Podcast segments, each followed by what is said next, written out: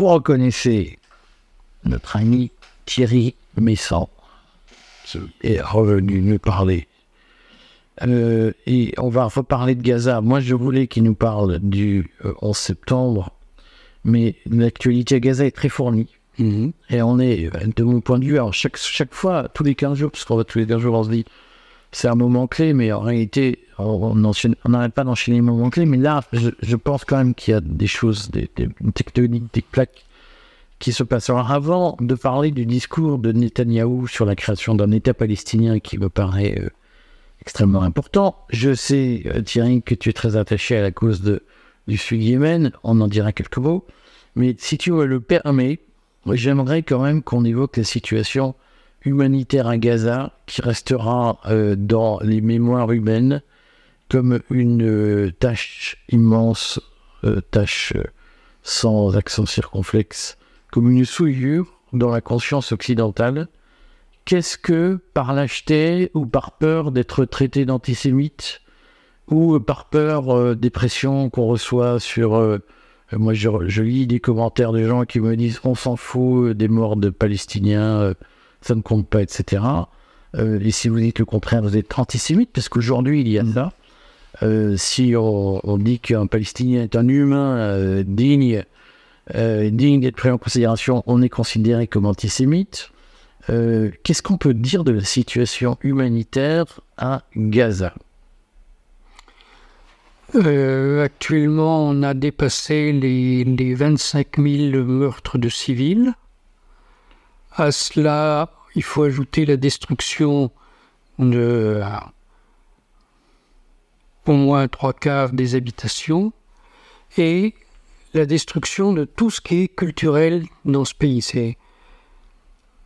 Ils ont, on a détruit par exemple toutes les universités. On les a fait sauter les universités. Donc ça n'a rien à voir avec ce qu'on raconte de lutter contre le Hamas. On a détruit les immeubles des universités. C'est-à-dire que des troupes au sol, Oui. ça n'a rien à voir avec un bombardement Non, non, malheureux.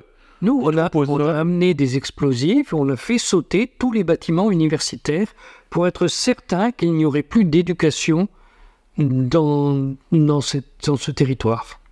Bon. De même, on a détruit à peu près tous les, les édifices culturels. Hein, les, les, les- alors, il y avait un millier de mosquées, quelques églises, tout ça. Bon. Et on soumet la population gazaoui au-delà de, de l'horreur de ces destructions, on la soumet à un jeu de chat et la souris absolument incroyable. Vous devez vous déplacer, euh, allez, partez d'ici, ou euh, allez où? Partez d'ici. Voilà, puis, puis quand ils sont ailleurs, ah, partez d'ici aussi, etc. Ça n'en finit pas. Ils n'arrivent plus à se nourrir.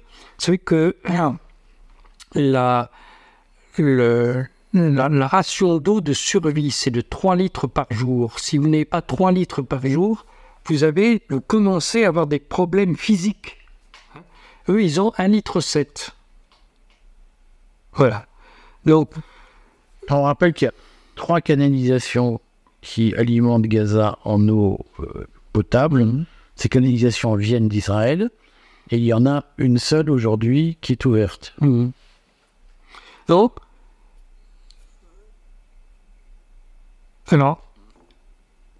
ce que les Palestiniens vivent, c'est la destruction de leur culture, la mort de gens dans leur propre famille, de gens qu'ils connaissent. hein. Alors, on va dire par rapport à, à 2 millions euh, 200 250 000 personnes, bon, s'il y a euh, 25 000 qui meurent, ça n'est qu'une petite fraction. Mais, C'est 1%. bah oui, mais quand vous avez 1% des gens qui meurent autour de vous, ça se remarque. hein. Et vous avez à peu près le même pourcentage de gens qui ont été arrêtés et torturés dans des camps israéliens, puis relâchés. Donc, qui, qui vous explique comment ils ont été traités.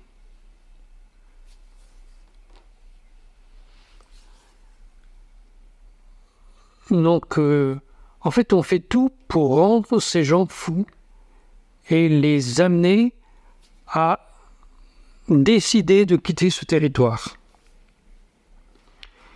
Mais il faut bien se rendre compte que ce n'est pas l'État d'Israël qui fait ça.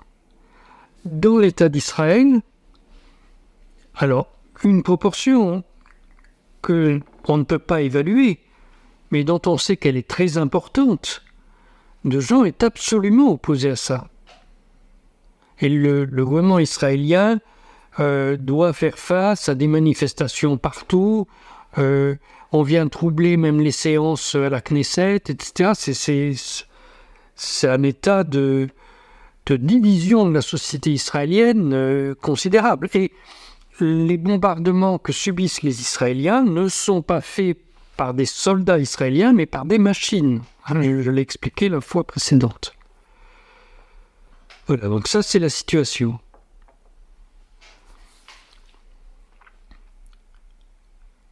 Et la présentation qui nous en est faite à l'extérieur, c'est un conflit entre les Arabes d'un côté, les Israéliens de l'autre. Et ça, c'est absolument faux.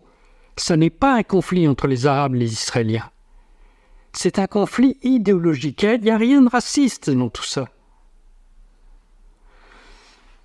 Euh, le groupe de Netanyahou sont les gens qu'on appelle, ce sont comme ça qu'ils se définissent, les sionistes révisionnistes, parce que ils ont été mis à la porte de l'organisation sioniste mondiale euh, dans les années 20. Et ce groupe pendant la guerre froide, a, commis le même genre d'atrocité dans plein de pays différents, pas en Israël, dans plein de pays différents. En Iran, au Guatemala, ou en Afrique du Sud. Comment ça se fait? Mais c'était la guerre froide. Alors, tout ce qui était fait contre des gens qui étaient susceptibles de s'allier à l'Union soviétique, on fermait les yeux. On pouvait faire ce qu'on voulait. Donc, euh, Jacques Chamir, l'homme qui a, organisé l'assassinat de, l'envoyé spécial des Nations Unies, euh, le comte Folke Bernadotte, en 1948, euh, cet homme-là, à l'époque, il était un des dirigeants du Mossad. Il a envoyé des, gens organiser la police politique en Iran, par exemple, la, la SAVAC, avec un système de torture absolument impressionnant, c'était le pire régime à, son époque. Hein. Oh, il, est, il est allé organiser les Bantoustans, ça s'est fait un peu après, organiser les Bantoustans en, Afrique du Sud. Euh, le même personnage a été euh, organisé le, le massacre des Mayas au Guatemala.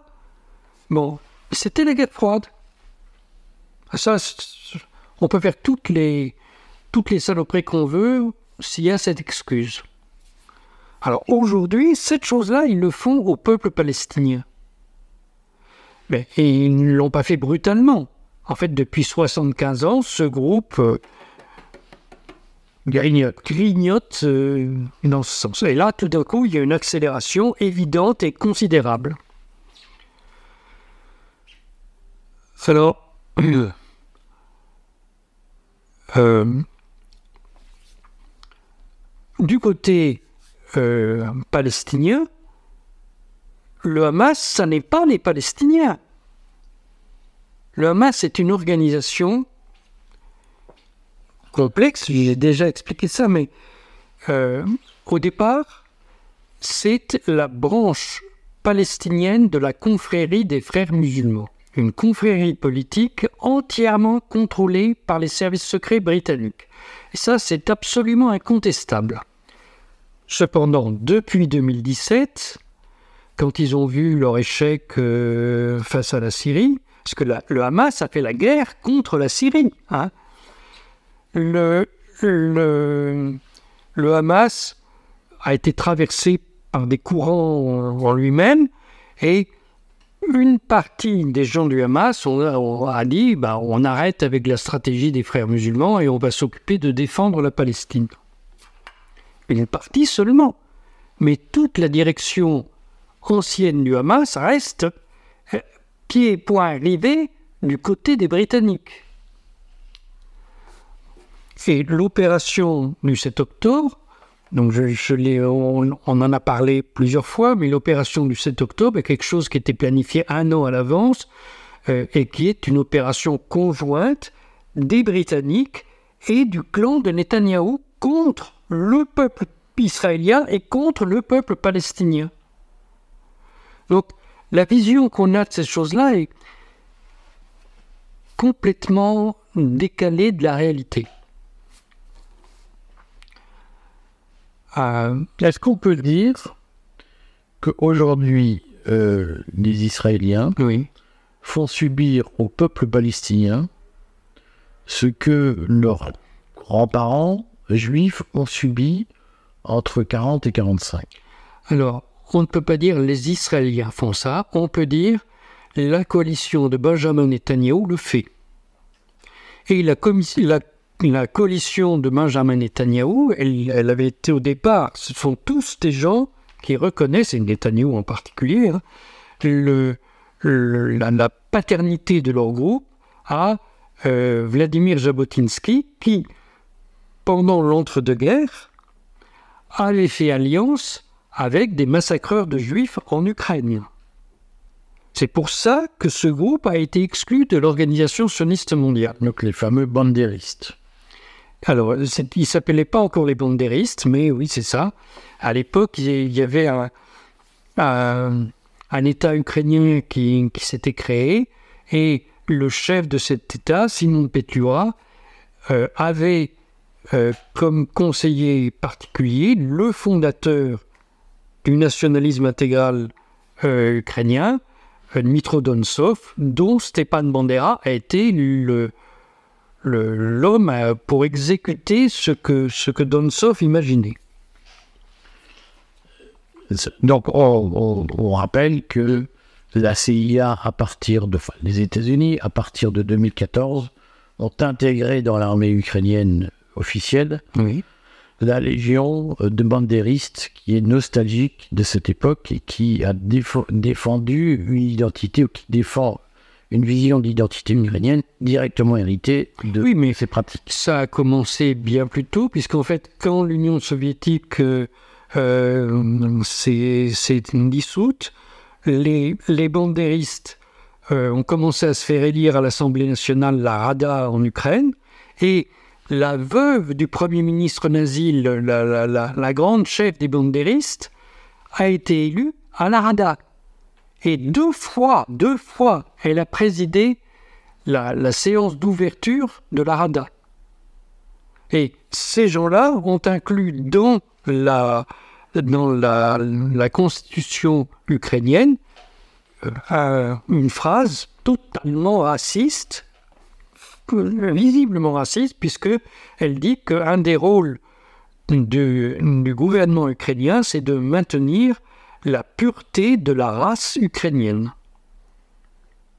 Ce qui est un fantasme d'ailleurs, puisque on n'épuisera pas sur ce revenons à Israël. Donc, est-ce que l'armée israélienne aujourd'hui est en situation difficile sur le terrain? Alors, euh, qu'est-ce que cherche à faire l'armée israélienne? Elle cherche à euh, rendre la vie impossible Palestiniens jusqu'à ce qu'ils partent. Donc, cet objectif-là, grâce aux odus que les États-Unis viennent de lui livrer, euh, elle, peut, elle peut réussir. Mais si elle rencontre des obstacles extérieurs à Gaza, elle ne le pourra plus. Alors, ces obstacles, nous avions parler de ce qui se passe en mer Rouge, où le Ansar Allah a, attaqué des navires israéliens, puis des navires faisant escale en Israël, et s'est trouvé à attaquer des, navires des alliés d'Israël, mais ça, apparemment, ils disent qu'ils vont arrêter, qu'ils vont revenir à leur, euh, à leur cible de départ.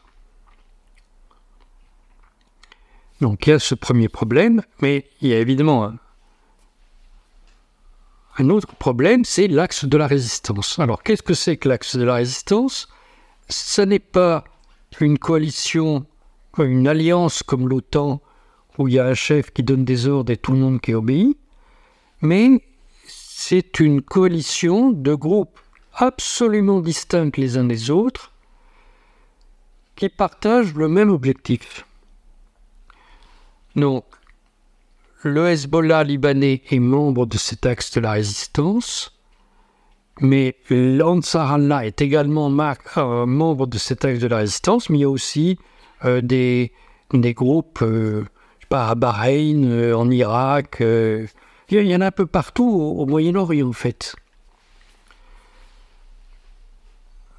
Donc l'organisation de cet axe de la résistance, c'est les les gardiens de la révolution iranienne, qui euh, ont formé chacun militairement et leur ont euh, permis d'acquérir de l'armement. Alors, au début, ils, ils envoyaient de l'armement, puis après, ils ont commencé à faire des usines d'armement à différents endroits. Alors, jusqu'à présent, l'Iran ne réagissait pas.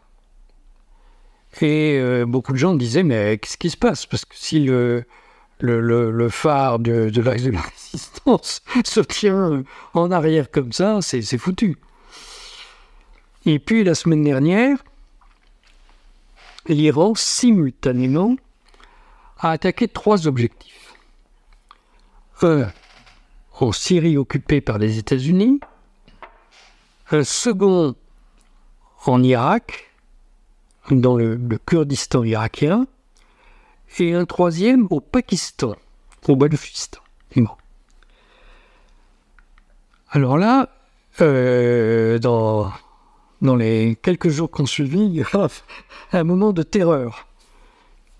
Parce que si les Israéliens prennent l'initiative, on, va, on va être dans la guerre mondiale très vite. Les Iraniens. Les Iraniens prennent l'initiative, on va être dans la guerre mondiale très vite.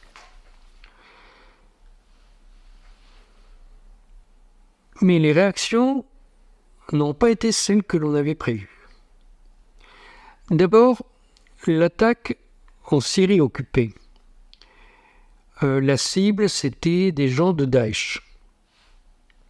Donc, si on est en Occident, on pense que les gens de Daesh, c'est les ennemis des, des, Occidentaux, mais si on est en Orient, on sait que les gens de Daesh sont des instruments des États-Unis. Et d'ailleurs, il se trouvait dans une zone qui est contrôlée par l'armée des États-Unis. Donc on attendait une réponse des, États-Unis. Bah, il n'y en a pas vraiment eu. Deuxième chose, euh, l'attaque au Kurdistan irakien. Là, les Iraniens ont dit nous avons visé le le centre de renseignement du Mossad à Erbil, la capitale du, Kurdistan iranien, irakien. Donc, en fait, ils ont visé la maison d'un milliardaire qui vivait à cet endroit-là. Alors, immédiatement, le gouvernement du Kurdistan irakien, le gouvernement régional, et le gouvernement de la fédération irakienne les deux ont dit c'est pas vrai, il n'y a pas de centre du Mossad à cet endroit-là. Bon, c'est pas bien difficile de dire que c'est. Alors je ne sais pas s'il était vraiment à l'endroit que les, les Iraniens ont visé, mais c'est très probable qu'il était à cet endroit-là. Et de toute manière, il me paraît impossible de nier qu'il y ait un, renseignement, un, centre de renseignement du Mossad à cet endroit-là. Qu'on se souvienne que le grand-père de l'actuel président euh, euh, du gouvernement régional, était un agent du Mossad, il l'a dit lui-même, expliqué, il a donné des photos et tout pendant, la guerre froide, que le père de l'actuel euh, président, lui, il était, le, il était président en, 2015 quand il a organisé le, référendum d'indépendance euh, des gens qu'il avait autorisé à voter, pas des autres, pour le pour le Kurdistan euh, irakien. Et donc lui, quand il a fait ça, il a, il a pavoisé Erbil avec des, drapeaux israéliens. Donc euh, pas vraiment se tromper, et que euh, le, le milliardaire qui a été tué au, passage, ce milliardaire était certes un promoteur immobilier, mais il avait fait sa fortune en vendant du pétrole du Kurdistan irakien à Israël. Donc tout ça est fortement probable. Et la réaction de l'Irak, ça a été de déposer une plainte au Conseil de sécurité et surtout, surtout de rien faire d'autre. Donc, euh, est-ce qu'il y a un risque de d'embrasement régional La troisième chose, c'était l'attaque du Pakistan. Et ça, bon, par le passé, le Pakistan était un allié de l'Iran mais il y a eu un renversement de gouvernement au Pakistan. Imran Khan est maintenant en prison, alors que c'est l'homme le plus populaire de très très loin. Euh, et à, l'époque d'Imran Khan, les deux pays luttaient ensemble contre un mouvement prétendument séparatiste au Beloutchistan, qui est en fait un mouvement euh, armé par les anglo-saxons. Euh, alors, tout le monde se demandait, mais comme il y a eu ce changement de, gouvernement, ben, le gouvernement pakistanais va dire qu'il n'est pas content et la guerre va commencer à cet endroit-là. Eh bien, le gouvernement pakistanais s'est écrasé dans l'armée pakistanaise qui a dit non, non, les Iraniens ont raison. Et l'armée pakistanaise a attaqué le même groupe que celui que les Iraniens avaient bombardé au Pakistan, il a attaqué le même groupe, mais en Iran, pour non combattant avec les Iraniens. Alors, ça aussi, stupéfaction et un nouveau recul de, de tous les gens qui comptaient que, que ça dégénère. Donc, actuellement, en fait, tout le monde se regarde de part et d'autre, personne ne fait rien. Et les États-Unis se sont contentés, là, ces jours-ci, ils ont, ils ont bombardé un groupe pro-iranien en Irak, parce que ce groupe n'arrête pas d'attaquer leur base militaire. Bon.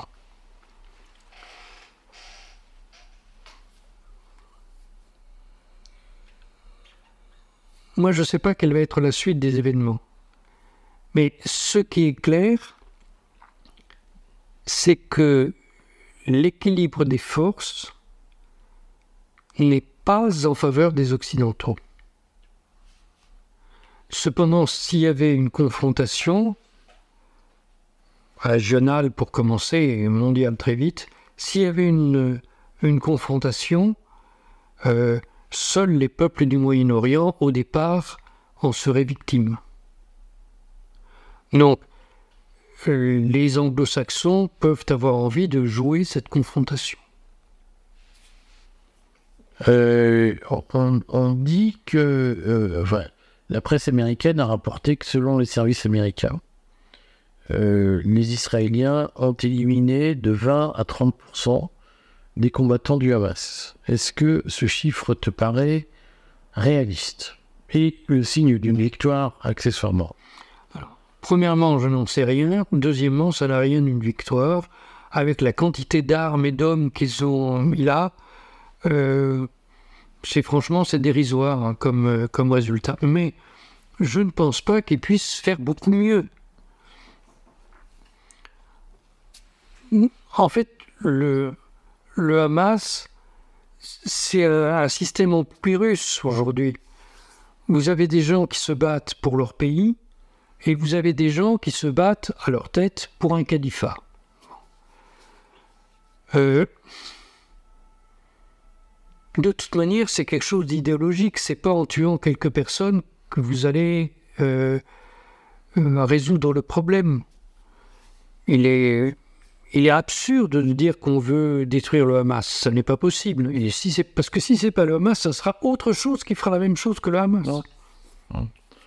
Euh, du côté des, d'Ansarallah, des outils euh, de, de, Yémen, est-ce que euh, la coalition anglo-saxonne parvient à réduire l'efficacité de, de, la paralysie? En réalité, ça paralyse le trafic commercial.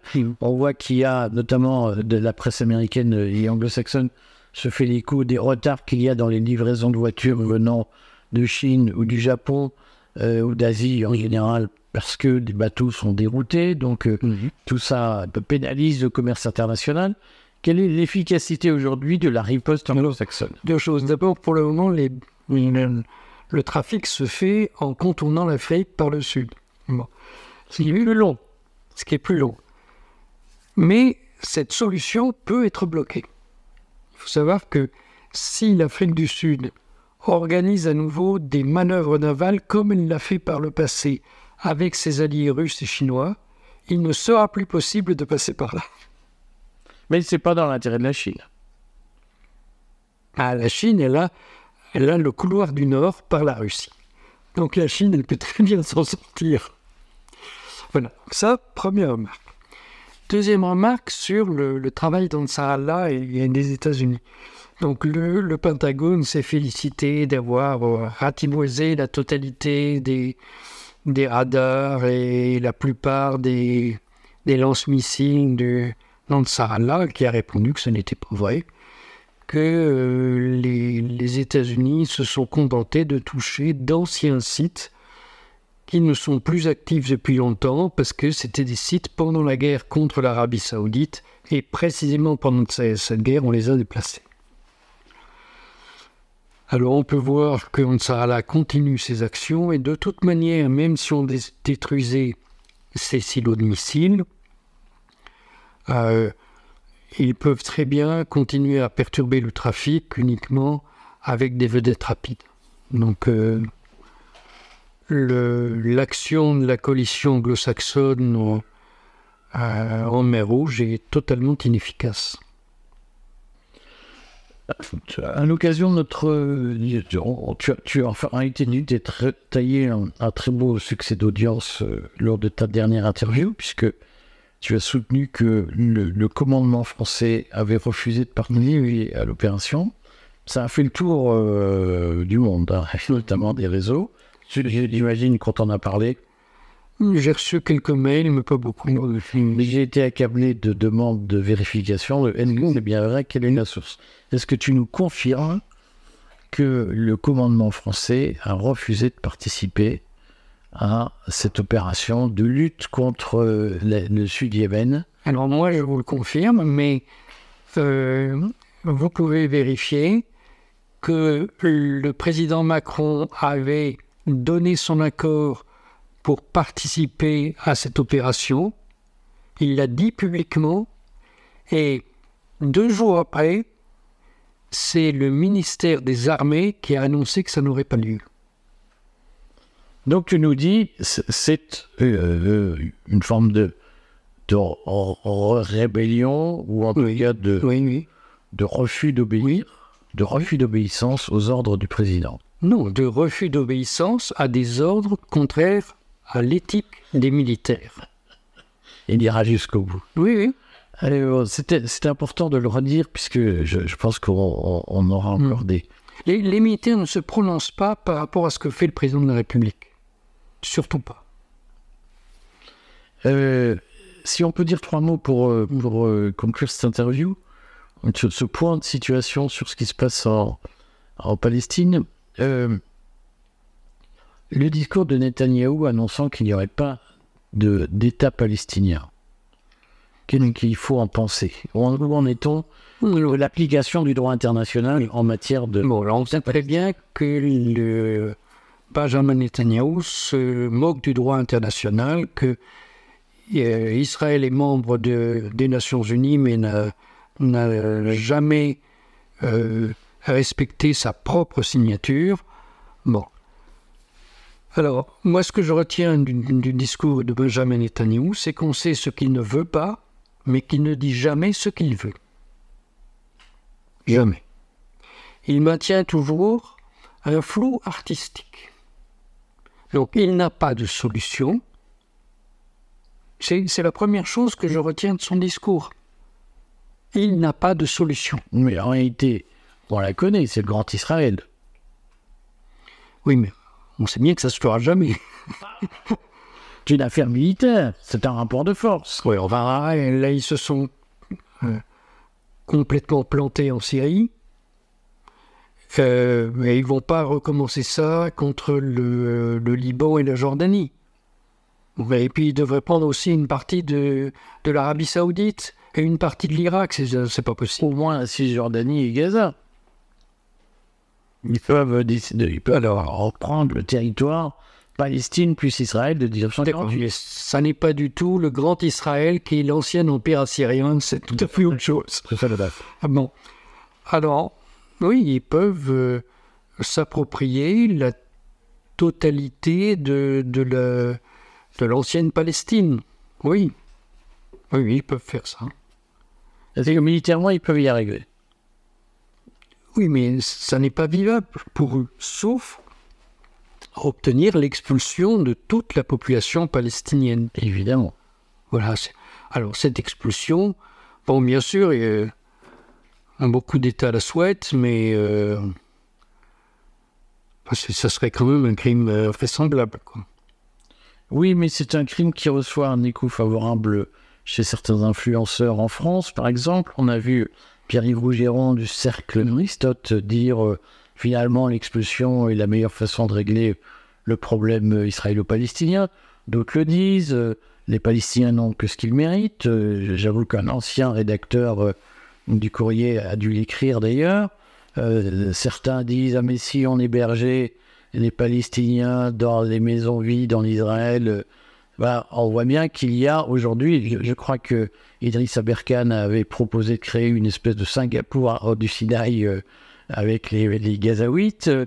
Euh, on voit bien qu'il y a aujourd'hui des influenceurs qui, qui, euh, disent finalement le, le départ des Palestiniens serait une bonne solution. Donc ça, ça, rencontre un écho favorable. Un écho favorable de la part de gens qui sont des relais habituels du clan de M. Netanyahou. Celle-là, elle est dite. Euh, est-ce que le, les plans, notamment proposés par l'Arabie saoudite, poussant à la création d'un État palestinien, mais on a vu aussi que Joseph Borrell et l'Union européenne défendaient cette issue en disant si Israël refuse, il y aura des sanctions économiques. Est-ce que ça te paraît crédible qu'aujourd'hui que la communauté internationale impose la création de cet État palestinien aux Israéliens? Bah oui, euh, en fait ça fait 75 ans qu'on aurait dû le faire, hein, puisque c'est ce qu'on avait voté aux Nations Unies. Est-ce que tu penses qu'il y a une chance d'aboutir maintenant? Je pense que si les États-Unis disent oui, ça se fera très vite. Mais est-ce que les États-Unis vont dire oui, même en pleine campagne électorale chez eux? Je ne sais pas. Ça pourrait être une tentation dans l'hypothèse d'un retour de Trump, d'une façon ou d'une autre, de changer la donne. Oui. Oui. Oui, oui, mais bon, je, ne sais pas, je ne peux pas dire. Moi, j'aimerais revenir sur, un- sur un point. Sur le fait que le Hamas a publié il y a deux jours un- une petite brochure d'une vingtaine de pages euh, sur euh, sa narration des événements du, du 7 octobre. Où il reconnaît un certain nombre d'erreurs. Alors, c'est pas comme ça, il dit peut-être, peut-être des erreurs, ok. Bon. Il clarifie de manière très claire la question des crimes qu'on lui impute en disant euh, protéger les civils, particulièrement les enfants, les vieilles femmes, les vieillards, c'est un devoir coranique et euh, euh, nos combattants ne font pas ça. Bon, alors il est possible qu'il y ait eu des erreurs ici ou là, mais clairement il le condamne et il demande une enquête internationale par la Cour pénale internationale en disant que celle-ci devrait également observer les crimes commis par l'armée israélienne contre des Israéliens le 7 octobre. Ok. Mais moi, en lisant ce texte, j'ai trouvé que euh, ça ne clarifiait pas du tout les questions politiques qui se pose. Alors, tous les Occidentaux vont être contents euh, d'avoir clarifié cette question des, crimes du 7 octobre. Mais excusez-moi, hein, les crimes du 7 octobre, c'est pas ça qui dit qui a tort et qui a raison. C'est très choquant. Mais pour moi, la question de fond est ailleurs. Et donc le, Hamas essaye d'expliquer qui il est. Moi, quand j'ai lu ça, j'ai pas compris. Et je vous défie de comprendre. D'abord, dans ce texte, il fait remonter le problème palestinien à la fin du califat. Vous savez, il y avait un califat ottoman sur l'ensemble de l'Empire ottoman. Et l'objectif des frères musulmans, c'est de rétablir ce califat sur l'ensemble des territoires musulmans. Donc, déjà, s'il fait remonter le problème à la fin du califat, qu'à la fin de l'Empire turc, pour aller vite. Oui. Alors bon, il y a eu euh, l'Empire turc, vous savez, il a été euh, défait en plusieurs fois, parce qu'il y a eu deux traités qui se sont... Ok, mais s'il fait remonter le problème à la fin de l'Empire turc, et pas à la, et, pas à la, création du foyer juif en, Palestine. C'est donc qu'il fait référence à la philosophie des frères musulmans et non pas à la philosophie de la résistance nationale palestinienne. Ensuite, il ne fait aucunement référence à la création d'un État palestinien. Alors certes, l'autorité légitime de cet État palestinien, ça devrait être l'autorité palestinienne de Mahmoud Abbas et pas le Hamas. Mais euh, il y aurait des élections et le Hamas pourrait gagner ces, élections. Seulement, s'il ne fait pas référence à cet État palestinien, donc je, c'est bien, hein, euh, Benjamin Netanyahu ne veut pas d'un État palestinien, mais le Hamas n'en veut pas non plus. Il ne demande pas. Il ne, ne demande pas en tout cas. Donc s'il ne demande pas cet État palestinien, c'est précisément parce qu'il ne veut pas d'État-nation, mais un califat sur l'ensemble des pays musulmans. Euh, donc la manière dont ce texte euh, nage à travers les problèmes sans jamais prendre de front la vraie question, êtes-vous pour ou non un État palestinien? Moi, je, trouve ça très inquiétant. Et d'autant plus inquiétant que ce texte n'a pas été écrit en arabe, mais directement en anglais. Or, sachant que la confrérie des frères musulmans, c'est le, les, services secrets britanniques qui tiennent ça dans les mains, je trouve quand même que euh, ça, ça, en rajoute dans la suspicion sur ce, sur ce, sur, ce à quoi joue le Hamas. Mais texte a été assumé par les dirigeants du Hamas. Oui. Et alors, il y a une autre chose que je trouve bizarre, c'est le titre Déluge d'Al-Aqsa pour cette opération.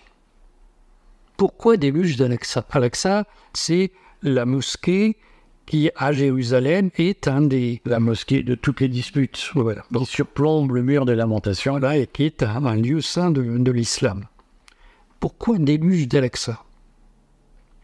En fait, ça fait référence à une expression du guide des frères musulmans. Ce n'est pas un truc qui vient comme ça. Donc, si vous voulez, pour une, pour une euh, un parti politique qui dit que il n'est plus la branche palestinienne des frères musulmans, mais voilà, tous sont, toutes, tous sont, sur toutes ces références, c'est les frères musulmans, je trouve c'est, c'est étonnant. Donc ce serait une porte ouverte pour conclure un, un non-accord sur la création d'un État palestinien. Eh bien oui. Vous voyez, ce document, il est paru juste après que Benjamin Netanyahu se soit exprimé comme il l'a fait. Sachant que, je vous les ai montrés, le 7 octobre, les deux groupes étaient parfaitement coordonnés. Et bien là, se sont-ils aussi coordonnés? Bon, c'est sur cette question qu'on termine Oui. l'interview.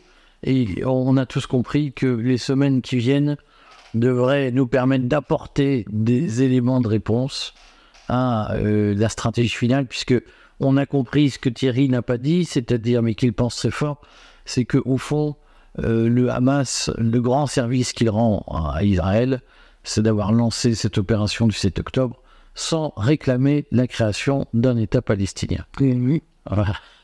À très bientôt, Thierry. À très bientôt.